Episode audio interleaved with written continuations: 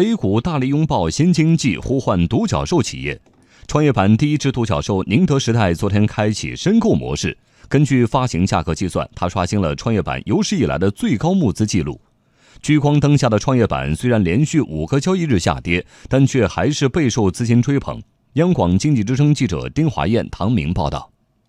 宁德时代主营动力电池系统、储能系统和锂电池材料，销量在去年超过松下以及比亚迪，成为全球第一。招股说明书显示，宁德时代每股发行价格二十五块一毛四，发行市盈率二十二点九九倍，募集资金五十四点六二亿元。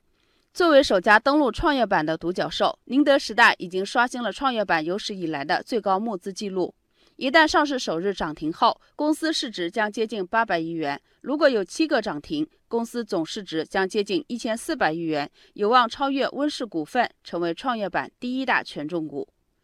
对于宁德时代的首发上市，最兴奋的可能就是打新一族了。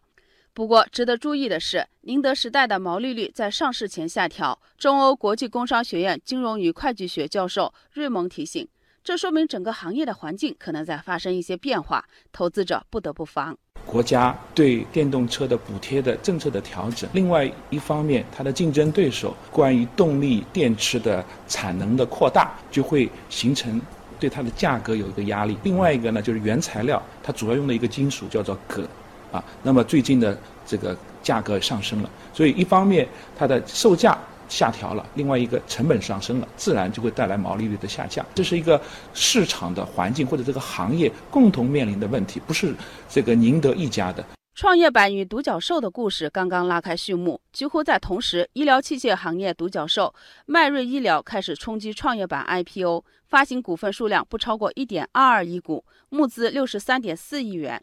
迈瑞医疗主导产品是医疗监护仪，在国内市场份额已经超过飞利浦，排名第一；海外市场份额进入前三。机构分析，迈瑞医疗成功上市后，市值破千亿几乎没有悬念，有望将与宁德时代和温氏股份一起成为创业板三家市值破千亿的公司。聚光灯下，创业板的投资机会受到关注。虽然创业板已经连续五个交易日下跌，并且累计跌幅达到百分之五点四九。但是，跟踪创业板市场的两大交易型开放式指数基金 ETF 却受到资金追捧，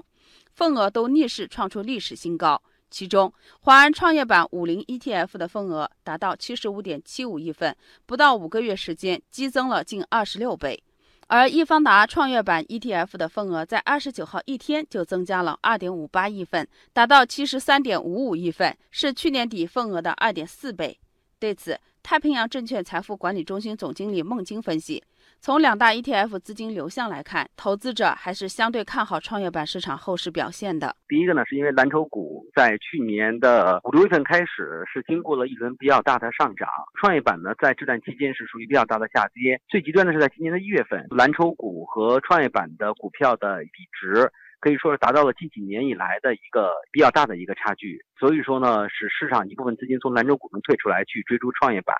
那么第二原因呢，是肯定是因为今年独角兽的上市，对于科技、对于新兴制造的关注，以成长股为代表的创业板受到了资金的追捧。